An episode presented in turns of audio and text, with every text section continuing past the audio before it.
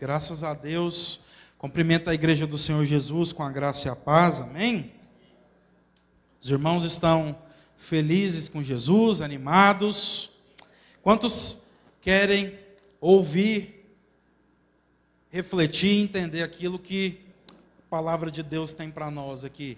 Amém? Nós vamos, irmãos. Oi?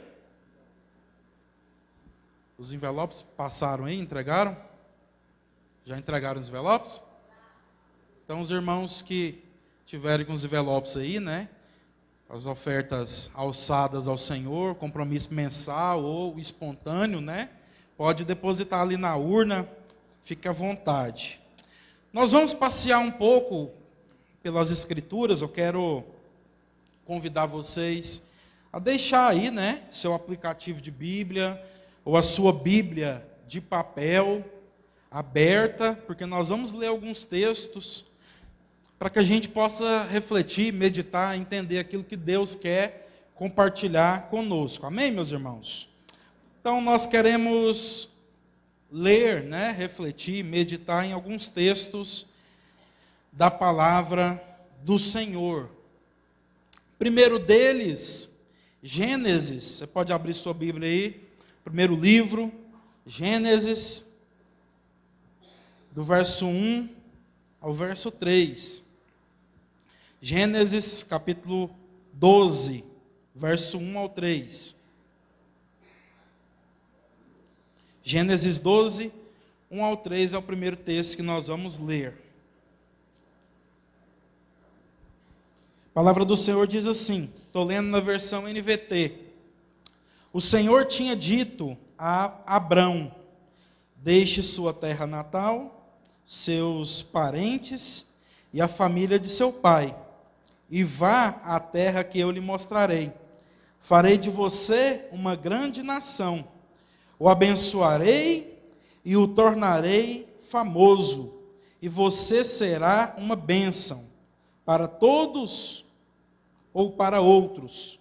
Abençoarei os que o abençoarem, e amaldiçoarei os que o amaldiçoarem. Por meio de você, todas as famílias da terra serão abençoadas. Então, nesse texto aqui, eu queria que os irmãos guardassem uma palavra. Diga comigo, bênção. Porque é isso que Deus está prometendo aqui para o nosso Pai na fé, né? Para nós que estamos aí inseridos nessa fé que ela é judaico-cristã, o Abraão, né, que antes se, chamava Abrão, como diz o texto aqui, é o nosso pai, né? É o pai na fé de todos aqueles que creem. Por quê? Porque ele foi o primeiro chamado a crer, né? Então, dentre muitas coisas que Deus está falando para ele aqui, basicamente o Senhor chama Abraão que ainda se chamava Abraão, e diz: Eu abençoarei quem, quem te abençoar, amaldiçoarei quem te amaldiçoar, farei de você uma grande nação, né? E você será uma bênção, de forma que todas as famílias da terra serão abençoadas através de você, Abraão. Amém? Então guarde nesse primeiro texto que nós lemos a palavra bênção porque é isso que Deus declarou e prometeu a Abraão e para todos aqueles que estão na fé, na mesma fé de Abraão, como nós. Mas eu quero ler outros textos, e o segundo texto que eu quero ler com os irmãos se encontra em Êxodo, capítulo 19, segundo livro da Bíblia agora aí, depois de Gênesis, né? Êxodo capítulo 19, nós vamos ler do 1 ao 6. Para a gente guardar outra palavra aqui que vão ser a base, né? Essas três palavras que eu quero que os irmãos guardem vão ser a base de todo aquilo que a gente vai compartilhar hoje. Êxodo 19, do verso 1 ao 6, a palavra do Senhor diz assim: Exatamente dois meses depois de saírem do Egito, chegaram ao deserto do Sinai. Depois de levantar acampamento em Refidim, chegaram ao deserto do Sinai. e acamparam ao pé do monte. Então Moisés subiu ao monte para apresentar-se diante de Deus. Lá de cima, o Senhor o chamou e disse: Transmita essa mensagem à família de Jacó. Anuncia aos descendentes de Israel: Vocês viram o que fiz aos egípcios. Sabem como carreguei todos vocês, ou como carreguei vocês sobre as asas das águias, e os trouxe para mim, os trouxe para mim. Agora, se me obedecerem e cumprirem a minha aliança, serão meu tesouro especial dentre todos os povos da terra, pois toda a terra me pertence. Serão meu povo ou meu reino de sacerdotes, minha nação santa. Esta é a mensagem que você deve transmitir ao povo de Israel. Então, aqui, meus irmãos, é já uma conversa de Deus, não mais com Abraão, mas com Moisés, aquele que foi responsável por anunciar a lei que o Senhor dera ao povo de Deus, lei essa que Jesus cumpriu no nosso lugar. E aqui nesse texto eu gostaria que os irmãos guardassem outra palavra, já não mais simplesmente bênção, mas que vocês guardassem a palavra-chave que é sacerdotes. Você pode repetir comigo? Sacerdotes. Porque de fato é isso que Deus disse para Moisés aqui, que ele anunciasse ao povo que esse povo escolhido, ao qual nós fomos inseridos através da aliança em Cristo Jesus, Deus disse que isso é que seu povo seria, seu povo seria um reino de sacerdotes.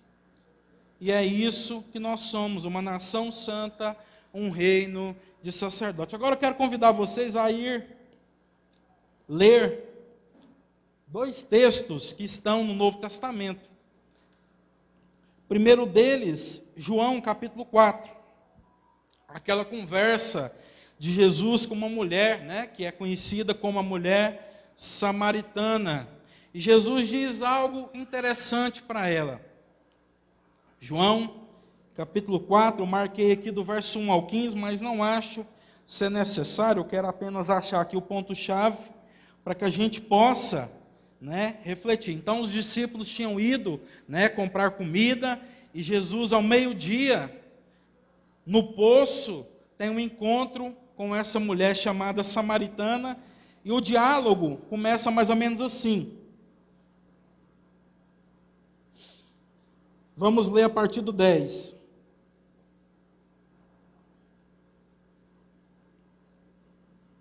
Ou a partir do 8, para ficar melhor. Naquele momento, seus discípulos tinham ido ao povoado comprar comida. A mulher ficou surpresa, pois os judeus se recusavam ou se recusam a ter qualquer contato com os samaritanos. Você é judeu e eu sou uma mulher samaritana, disse ela a Jesus.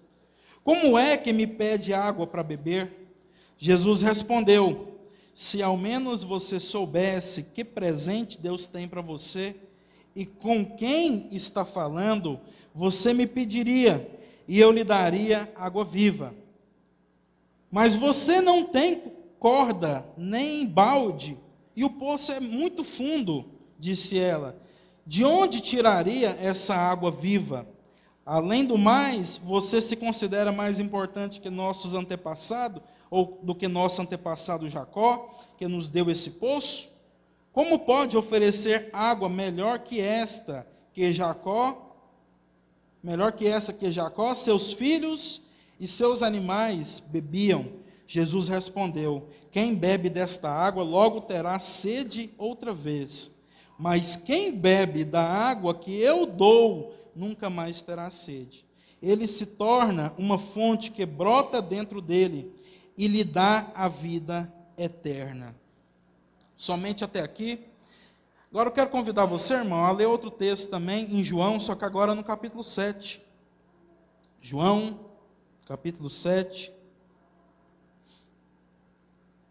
verso de número 37. até o 39. João 7, 37, a palavra do Senhor diz assim: No último dia, o mais importante da festa, Jesus se levantou e disse em alta voz: Quem tem sede, vem a mim e beba, pois as Escrituras declaram: Rios de água viva brotarão do interior de quem crer em mim. Quando ele falou de água viva, estava se referindo ao Espírito que seria dado mais tarde a todos que nele crescem. Naquela ocasião, o Espírito ainda não tinha sido dado, pois Jesus ainda não havia sido glorificado. Então, meus irmãos, a respeito desses dois últimos textos, o de João capítulo 4 e o de João capítulo 7, onde Jesus fala de uma espécie de água, nos prometendo que aquele que primeiro recebe dessa água não volta mais a ter sede, mas do seu interior fluem rios né, de água dessa mesma espécie, água viva, e depois no capítulo 7, onde ele diz exatamente quase que as mesmas coisas. Ele diz: Quem tem sede, vem a mim e beba. Pois as Escrituras declaram Rios de água viva brotarão do interior de quem crer em mim. E aí, o próprio João nos explica que Jesus estava falando do Espírito que desceria sobre todos aqueles que crescem em Jesus. Então, a palavrinha que eu quero que os irmãos guardem a respeito desses dois últimos textos que nós lemos aqui é a palavra fonte. Os irmãos podem repetir comigo? Fonte.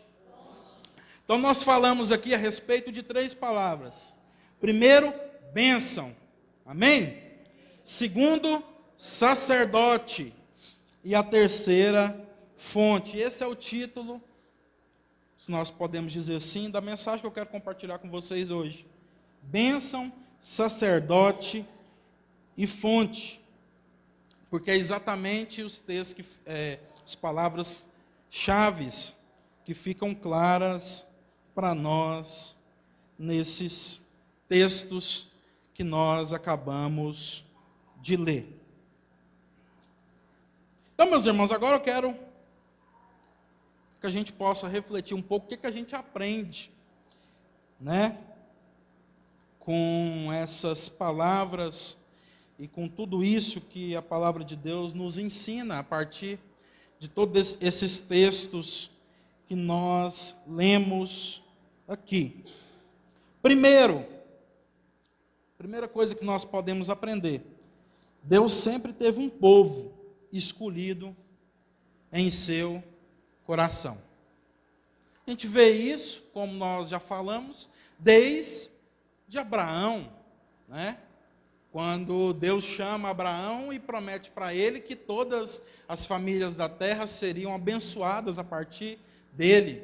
Todos aqueles que estivessem inseridos na família de Abraão, através do filho que Deus daria a ele, ao qual seria bendita a sua descendência, seria o filho da promessa, esse mesmo filho que hum, foi gerado a partir de Isaac, mas que o Novo Testamento, Paulo em Gálatas vai dizer para nós que não é exatamente Isaac a promessa, não é exatamente em Isaac que a promessa de Deus se cumpre na vida de Abraão, mas Paulo diz para nós em Gálatas que o verdadeiro filho da promessa e aquele que cumpre a promessa que Deus havia dado a Abraão é o próprio Cristo Jesus, o nosso Senhor. Então, todos aqueles que estão inseridos nessa fé, nessa família, todos aqueles que creem naquilo que era a mensagem que Abraão creu desse Deus que o chamou, fazem parte desse povo que Deus sempre teve no seu coração. Nós falamos muito aqui, irmãos, e de fato é verdade. Existem muitas criaturas, né? E existem muitos seres criados por Deus. Mas os filhos de Deus são aqueles que recebem desse Espírito, passam a comungar nessa mesma família e fazer parte desse mesmo povo. Né? Os filhos de Deus são aqueles que são guiados pelo Espírito. Paulo vai dizer para nós em Romanos, capítulo 8, que todos aqueles que são guiados pelo Espírito de Deus, esses são filhos de Deus. Então nós fazemos parte desse povo, desse povo escolhido, que sempre esteve no coração de Deus, e é isso que a gente aprende em tudo isso que a gente leu. Esse mesmo povo que, através de uma conversa de Deus com Moisés, registrada nas Escrituras em Êxodo 19, como nós lemos, esse povo que é chamado a ser um reino de sacerdotes, né? Esse povo que foi chamado para ser uma bênção e agora para ser sacerdote, para ser um, fazer parte desse reino de sacerdote, como a palavra de Deus nos diz, né, em Êxodo capítulo 19.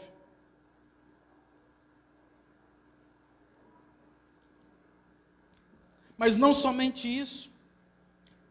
Esse povo que estava e sempre esteve no coração de Deus, que é chamado por Jesus para experimentar dessa água que ele tinha para nos dar a beber, de forma que a gente fosse suprido interiormente e nunca mais voltasse a ter sede.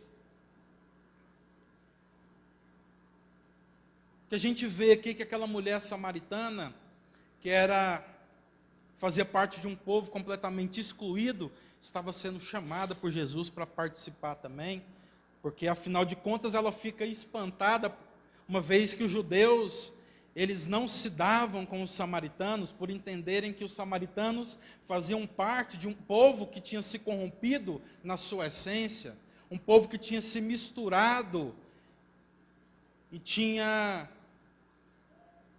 tido filhos e constituído família com gente de outros povos, de forma que tinha se corrompido para o judeu. E aquela mulher fica surpresa, porque Jesus está conversando com ela. Jesus não somente está conversando com aquela mulher que não era uma judia por essência, mas ele não somente conversa com ela, pede-lhe água, mas usa toda aquela ocasião para anunciar para aquela mulher aquilo que ele haveria de fazer na vida dela e de todos aqueles que crescem, que passam a fazer parte desse povo. Essa água viva, esse espírito que todos nós recebemos, meus irmãos, ao crermos em Jesus, que transforma a nossa vida, tudo aquilo que nós somos por completo, e faz a gente ser bênção, sacerdote e fonte. Então, toda a revelação progressiva, todo o progresso de revelação da palavra de Deus, se a gente pegar de Gênesis até o final nos evangelhos e nas cartas e no Apocalipse. E é isso que eu quis deixar claro aqui, lendo alguns textos do Antigo Testamento e alguns, algumas palavras de Jesus no Novo Testamento. Toda essa revelação progressiva, todo esse progresso de revelação nos mostra exatamente, primeiramente, isso: que Deus sempre teve um povo escolhido no seu coração, ao qual todo aquele que crê em Jesus faz parte. Faz parte para ser e ver se cumprir na sua vida o fato de que eu e você, nós, todos aqueles que fazem parte desse povo de Deus, são chamados a sermos bênção, sacerdotes e fonte. Segunda coisa que nós aprendemos aqui, meus irmãos, com esse texto que nós lemos, é que o que caracteriza esse povo não são seus privilégios, mas sua responsabilidade. Por que, que eu estou falando isso aqui? E eu quero compartilhar isso com vocês. Porque quando a gente fala de ser povo de Deus, quando a gente fala de ser escolhido, quando a gente fala de tudo aquilo que a palavra do Senhor está nos dizendo aqui, que o povo de Deus é a partir daquilo que o próprio Deus disse que nós seremos, primeira coisa que vem na nossa mente é qual privilégio eu posso ter nisso. O que, que eu ganho com isso? Não é mesmo? Mas, na verdade, o que eu quero compartilhar com vocês, uma vez que os privilégios são claros e a gente não está negando eles, mas eu quero enfatizar aqui que o que caracteriza de fato o povo de Deus, meus irmãos, não são os seus privilégios, mas as suas responsabilidades. Veja que Deus disse, nós voltamos mais uma vez a Abraão, que ele, a partir dele, teria um povo, uma família. Mas não somente uma família para abençoar aquela família, de forma que ela ficasse em si mesmada e orgulhosa de si mesmo. Mas Deus disse que abençoaria a família, Deus abençoaria a vida de Abraão, a família de Abraão, e que a partir dele abençoaria todos aqueles que com ele viesse, para que todas as famílias da terra também fossem abençoadas. Deus chama Abraão para ser o pai da fé daqueles que creem, e diz que e diz para Abraão ser uma bênção. Então, o que caracteriza esse povo de Deus não é simplesmente os privilégios. O que caracteriza esse povo de Deus são as suas responsabilidades. E eu pergunto para nós, irmãos, uma vez que a gente diz fazer parte do povo de Deus, nós estamos, será, cumprindo aquilo que são as nossas responsabilidades? Será que a gente, a partir de nós, outras famílias têm sido abençoadas? Será que nós temos sido bênção para a sociedade que nós vivemos, para o bairro onde nós moramos? Ou essas pessoas que nos rodeiam, que convivem conosco, estão nos vendo caracterizados pelo povo que se chama o povo de Deus, mas que só reivindicam os seus direitos? Um povo que diz ser o povo de Deus, para se orgulhar nisso, de forma a se separar e se colocar em uma posição superior aos demais?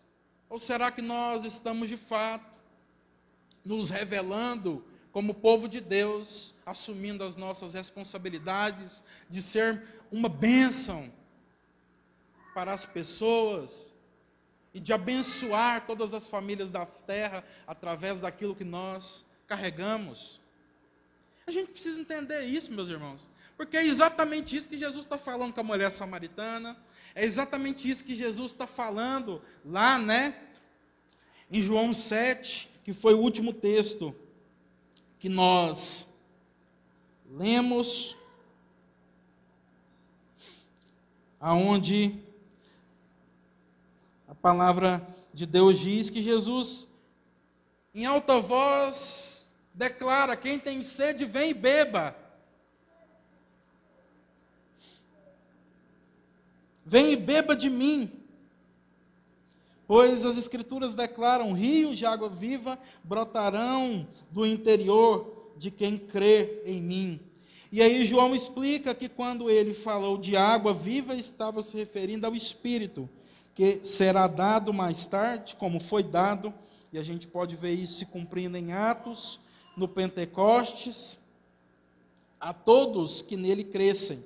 Naquela ocasião, o Espírito ainda não tinha sido dado, pois Jesus não havia sido glorificado, o que já foi. Então, é exatamente isso que Jesus está chamando aqueles que estiveram com ele ali a receber.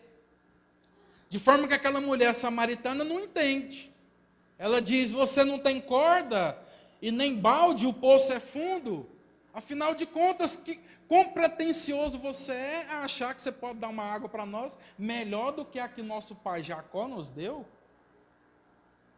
E Jesus diz para ela que quem bebe, apesar da água de Jacó ali ser boa, volta a ter sede outra vez. E que ele não estava falando simplesmente de uma água que nós bebemos para satisfazer a sede do nosso corpo, mas ele estava falando de uma água que satisfaria tudo aquilo que são os anseios humanos de forma mais intensa e interna possível. Ele estava falando sobre o derramar, ele estava convidando aquelas pessoas a experimentarem do mesmo espírito que conduzia ao próprio Jesus a fazer a vontade de Deus. E isso fala para nós, irmãos, da gente de fato entender a nossa responsabilidade. Porque nós podemos dizer que nós fazemos parte do povo de Deus e as nossas liturgias, compromissos e programações religiosas podem até falar sobre isso. A gente pode ser gente que cumpre os nossos compromissos semanais comunitários. A gente vem no culto, a gente faz parte de um PG, nós cumprimos os, no os nossos ritos religiosos comunitários. Mas eu creio que, apesar de tudo isso ser bom, eu não estou falando que ninguém pode né, não cumprir isso também, eu acho que a gente deve sim assumir responsabilidade local, comunitária, mas isso é mais abrangente, irmãos. Nós estamos falando aqui de quem nós nos tornamos a fazer parte desse povo. De forma que tem gente que cumpre esses ritos, e aí eu não quero apontar o dedo e falar quem é, até porque eu não tenho esse conhecimento. Eu fico naquilo que a palavra de Deus nos revela, mas tem gente que faz parte no sentido de uh, comparecer à igreja toda semana e comparecer também a todas as programações, e que pensa fazer parte do povo de Deus, mas que ainda não recebeu desse espírito que transforma a nossa vida naquilo que nós chamamos de conversão, de arrependimento genuíno e verdadeiro que transforma a nossa vida. Então isso é mais intenso, isso é mais profundo.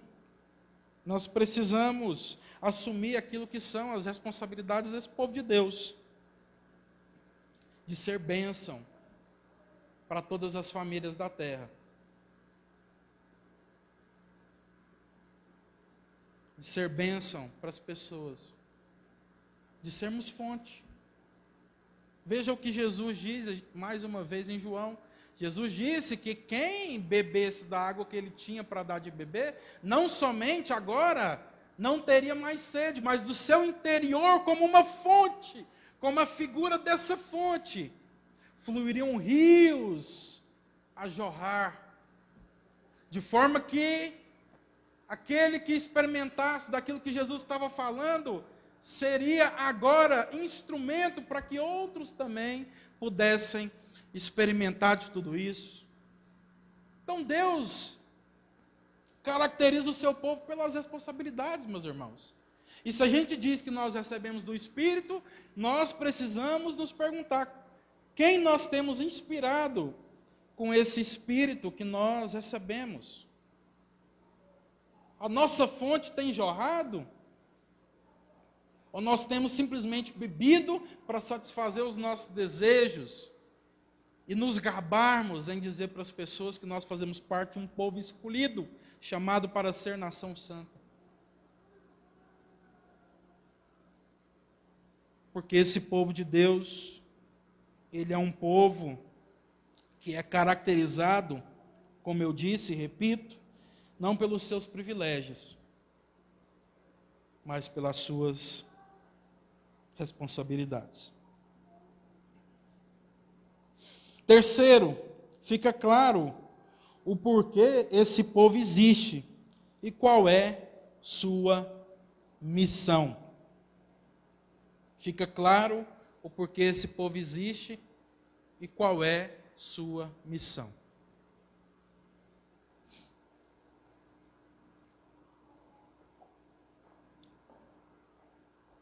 Esse ar-condicionado deixa a garganta da gente seca. Mas sem ele que também ninguém aguenta, né? Então, meus irmãos, essa é uma indagação humana muito comum, né? E que todos nós devemos nos perguntar: será que a gente tem cumprido o nosso propósito, a nossa missão? Será o que que a gente tem feito, o que que a gente foi criado e o porquê nós estamos aqui vivendo essa vida, esses anos que Deus nos deu?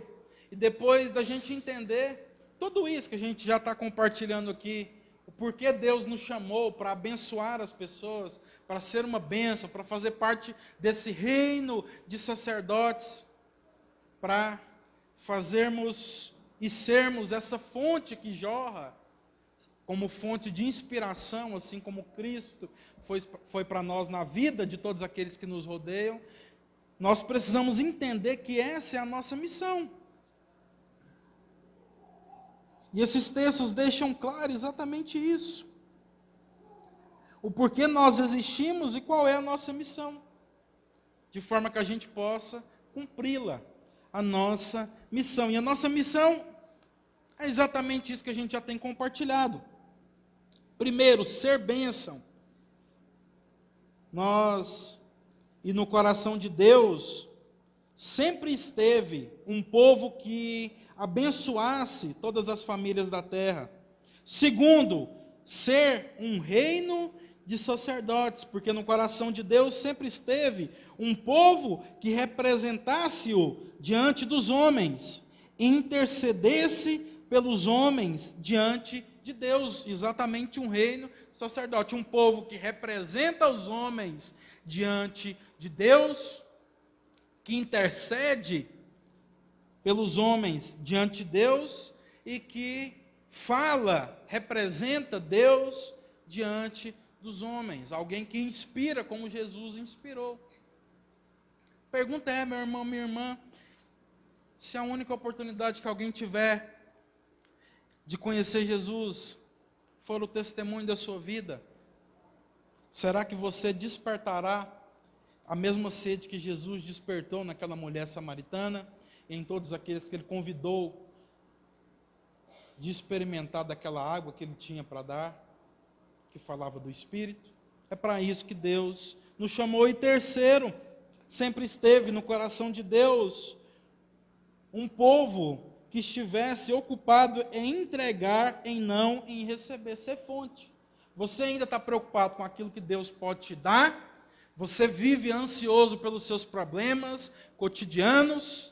Da sua vida, você vive preocupado com o que você ainda tem para receber, no ano que se finda e, consequentemente, no ano que se inicia agora, a sua preocupação, os seus projetos de vida contemplam aquilo que você ainda tem para receber na sua vida? Bens materiais, bens financeiros, coisas que satisfaçam os seus prazeres, de forma que você possa se deleitar na sua carne? Ou você está ocupado em entender o que você pode entregar?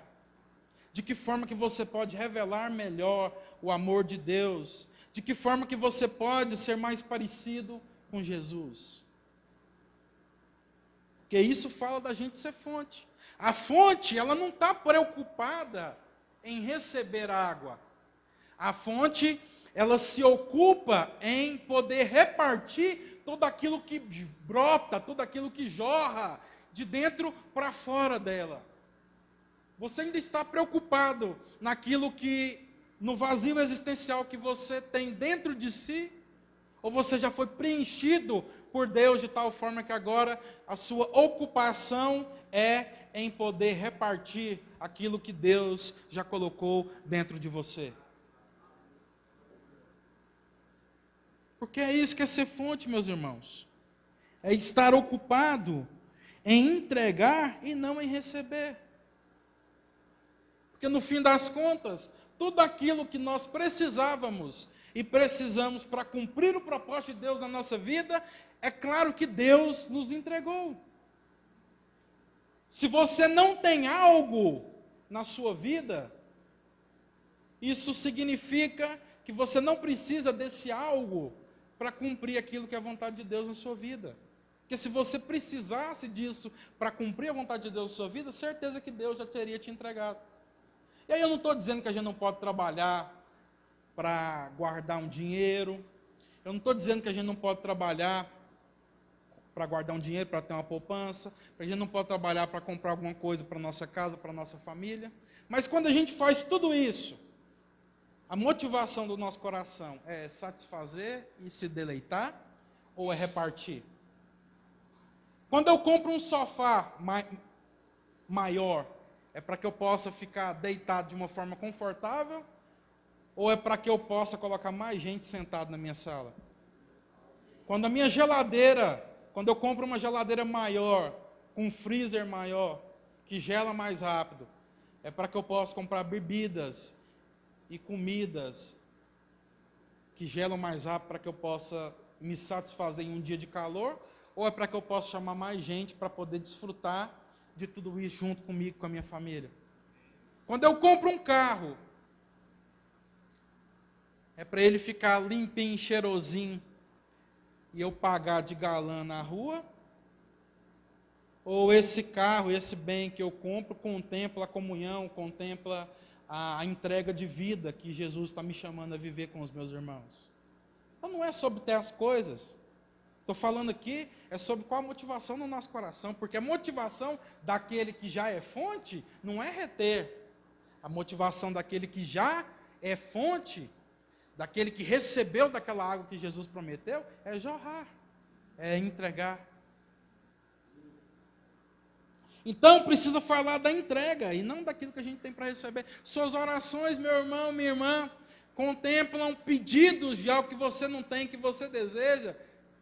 Pedidos a respeito de situações na sua vida em que você diz para Deus aquilo que Ele deveria fazer, te ouvindo porque você sabe mais que Ele. Ou contemplam seus ouvidos abertos ao ouvir e perguntar ao Senhor qual é a vontade dele para a sua vida, o que você ainda precisa entender. Isso tudo fala de quem já recebeu o Espírito, de quem nasceu de novo, de quem já se converteu a Cristo Jesus. Está mais preocupado em entregar do que receber. Conclusões, meus irmãos, que a gente chega quando a gente entende tudo isso. Primeiro, seremos mais conhecidos por nossa entrega que por nossas reivindicações. Seremos mais conhecidos por nossas ou por nossa entrega do que por, por aquilo que a gente reivindica. Ah, mas essa igreja podia ser assim. Esse pastor podia ser assado. Aquele irmão podia fazer assim. O culto podia ser daquela outra forma. E aí eu não estou falando que a gente não pode dar ideia ideias são bem-vindas, mas com qual espírito a gente está dando ideia?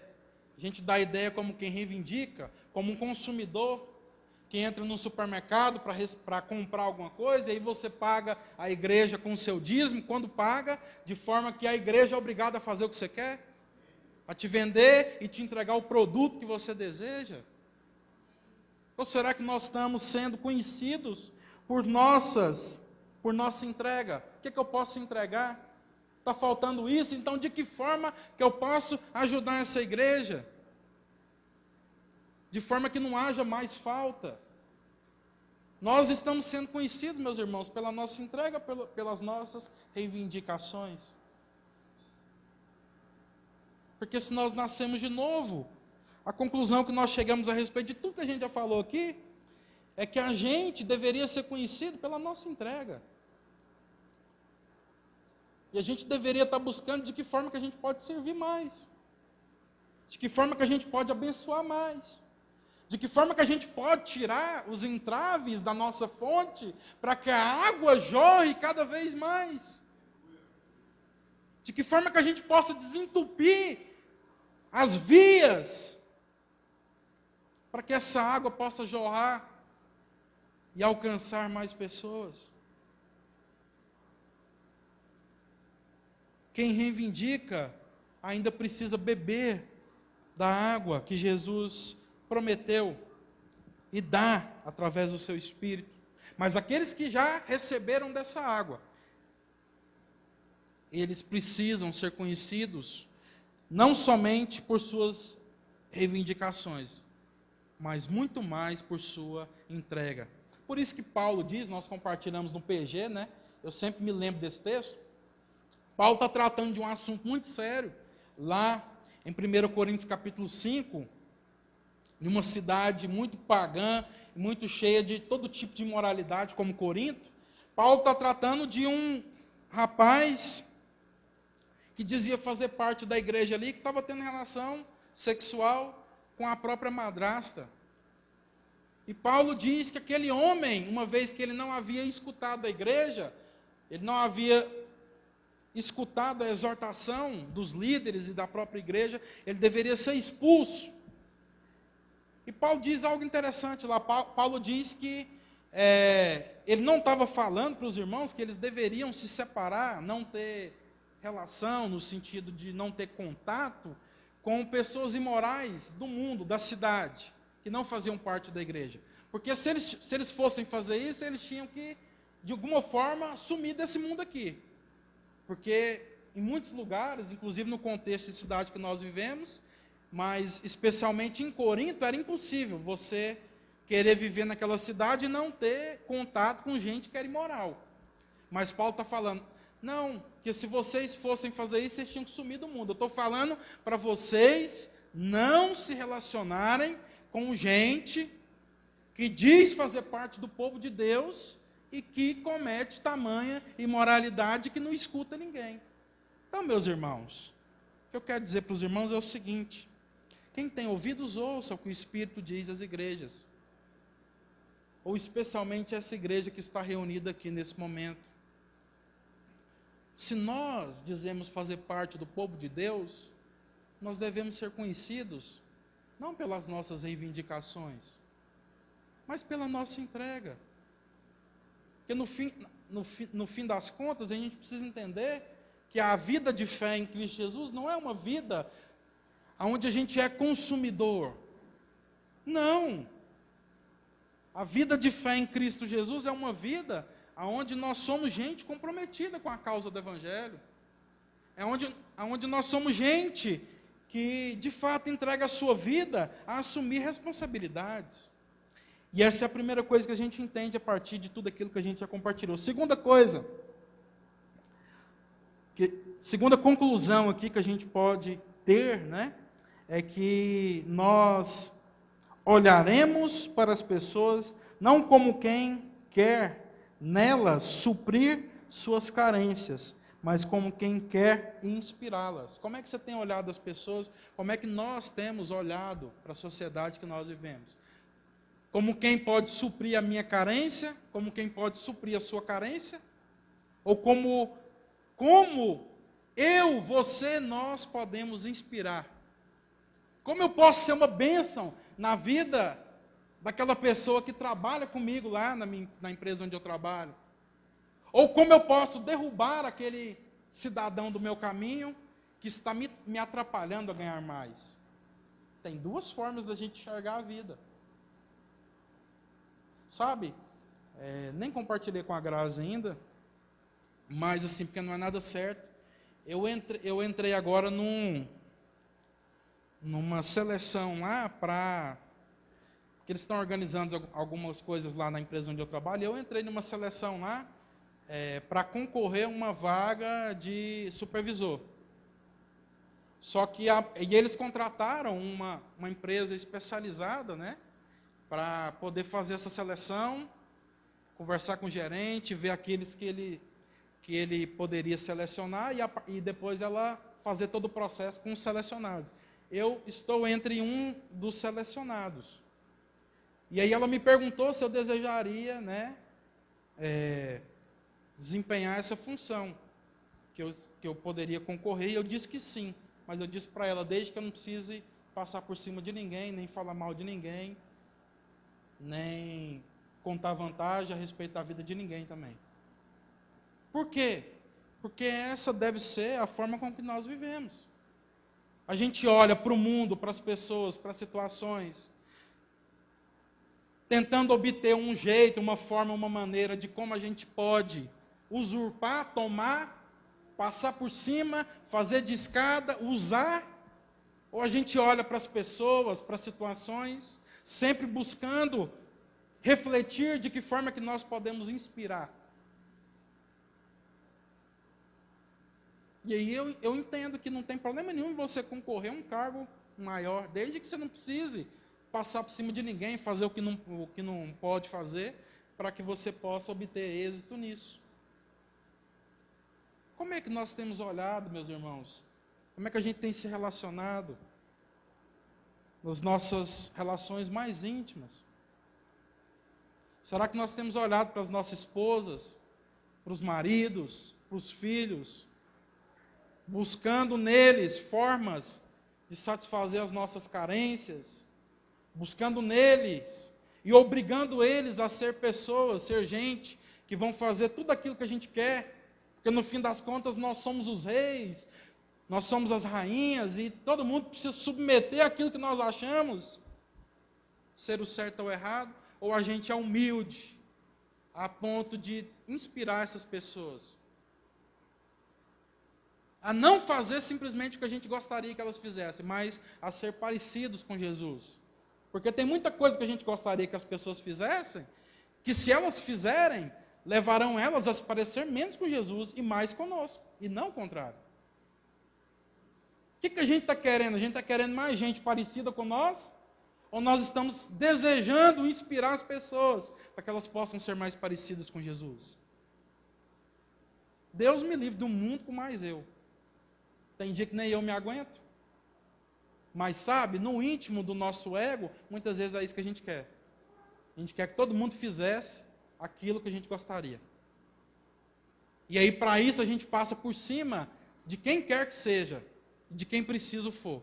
Mas não é isso que a palavra de Deus está levando a gente a concluir. A palavra de Deus está levando a gente a concluir que se nós somos bênção, se nós somos sacerdote, que se nós somos fonte, nós devemos inspirar. Nós devemos ter uma nova forma de enxergar a vida.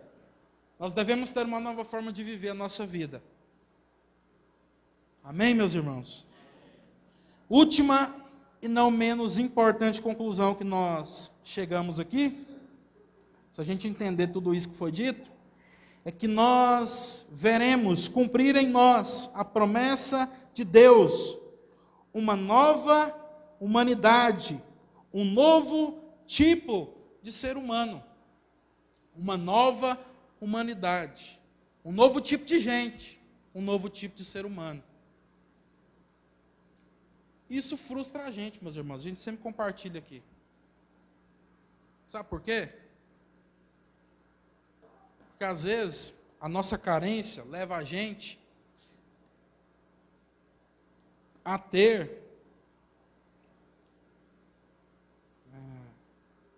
a mesma motivação que os discípulos tinham, a mesma intenção e esperar de Deus aquilo que aqueles discípulos ali, através da palavra de Deus, nos ensinam que eles estavam esperando.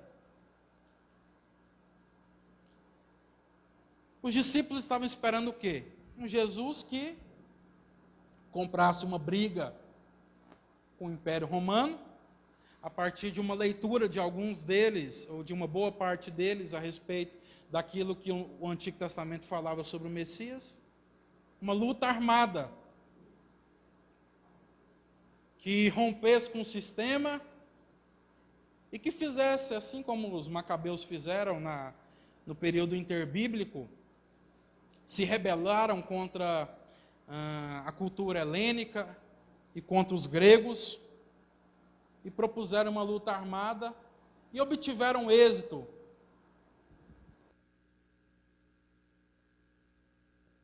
Som.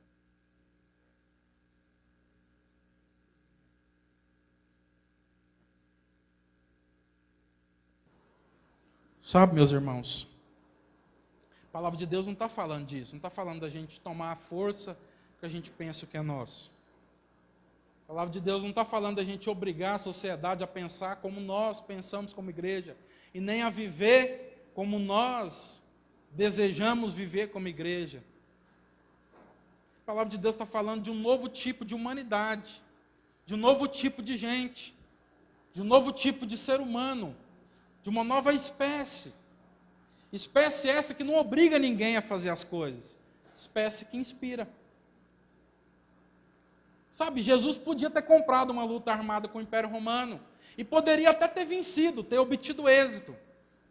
Mas sabe o que ia acontecer depois? Ia vir alguém mais forte e ia subjugar. Porque é assim que acontece no mundo. São pessoas pagando mal com mal. É gente fazendo com o outro as mesmas coisas que não desejam que os outros fizessem consigo mesmo. É gente querendo obrigar o outro a fazer a força e cumprir a sua vontade. Não é isso que Jesus fez conosco, não é isso que Jesus propôs. O que Jesus propôs e o que de fato ele realizou a partir da sua, da sua morte, ressurreição e glorificação é um novo tipo de gente. É gente que recebeu do Espírito Santo, de Deus, do mesmo Espírito que guiava Jesus e que agora consegue obedecer a Deus como Cristo obedeceu. De forma a não obrigar as pessoas, mas inspirar elas. Se a gente quer ter um país melhor, irmãos, a gente não vai ter um país melhor, ainda que dentro das quatro linhas, eu não acho nada errado ninguém protestar também, não é isso que eu estou falando. Mas a gente não vai ter um país diferente simplesmente protestando. A gente vai ter um país diferente, pessoas que pensam segundo os princípios que nós carregamos, inspirando elas. O que, que adianta a gente falar de família e trair as nossas esposas? O que, que adianta a gente falar sobre e falar contra os casamentos que a gente não concorda segundo a palavra de Deus. Não, Deus criou macho e fêmea, homem e mulher, e a gente é infiel. A gente não ama como Cristo amou a igreja. E as esposas não se submetem aos seus maridos no temor do Senhor também. O que, que adianta a gente falar sobre o nosso desejo em viver em, em uma sociedade que é mais verdadeira se nós somos mentirosos, se nós mentimos uns para os outros? O que, que adianta a gente falar sobre uma sociedade onde as amizades são genuínas e verdadeiras, de forma que a gente não quer se relacionar com ninguém, a gente não quer ser amigo de ninguém, a gente não quer cuidar de ninguém, não quer se responsabilizar por ninguém? Então, meus irmãos, é de uma nova humanidade que a palavra de Deus está falando. É de um novo povo, de um novo tipo de gente. Porque se a gente quiser continuar vencendo tudo aquilo que a gente pensa ser errado com a força do nosso braço, o que vai acontecer é que outros que entendem que aquilo que nós entendemos ser certo é errado, vai nos vencer com a força do braço também. Mas sabe, ninguém pode parar uma igreja, um povo que inspira. Porque as transformações que acontecem dentro do coração das pessoas, ninguém tira. Ainda que nós e, to, e essas pessoas transformadas sejam mortas. O máximo que poderão fazer com elas é matá-las e tirar, fazer mal à sua própria à sua carne. Mas não tem poder para lançar a alma de nenhuma das pessoas que são transformadas no inferno porque elas foram transformadas não com a força do nosso braço, se assim forem, elas serão transformadas com a inspiração do Espírito que pode jorrar de dentro de nós, que dizemos crer no amor de Deus, nosso Pai, na graça do Filho Jesus e na comunhão que nós repartimos e devemos continuar repartindo uns com os outros. Deus abençoe a vida de vocês. Amém? Posso orar por vocês? Coloca a mão no seu coração, Pai. Nós oramos, Senhor, como igreja, nesse momento. Nós cremos, Senhor, naquilo que a Sua palavra nos diz.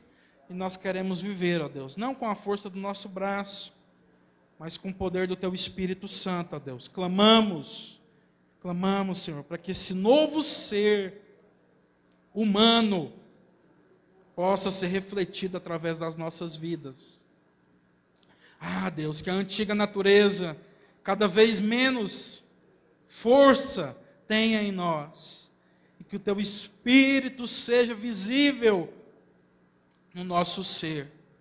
Que todos aqueles que se relacionam conosco vejam o caráter de Cristo, a natureza de Cristo, o espírito de Cristo, as características desse povo em nós, desse povo santo separado e escolhido para ser bênção, para ser, ó Deus, sacerdotes e para ser fonte, ó Pai, em nome de Jesus. Amém.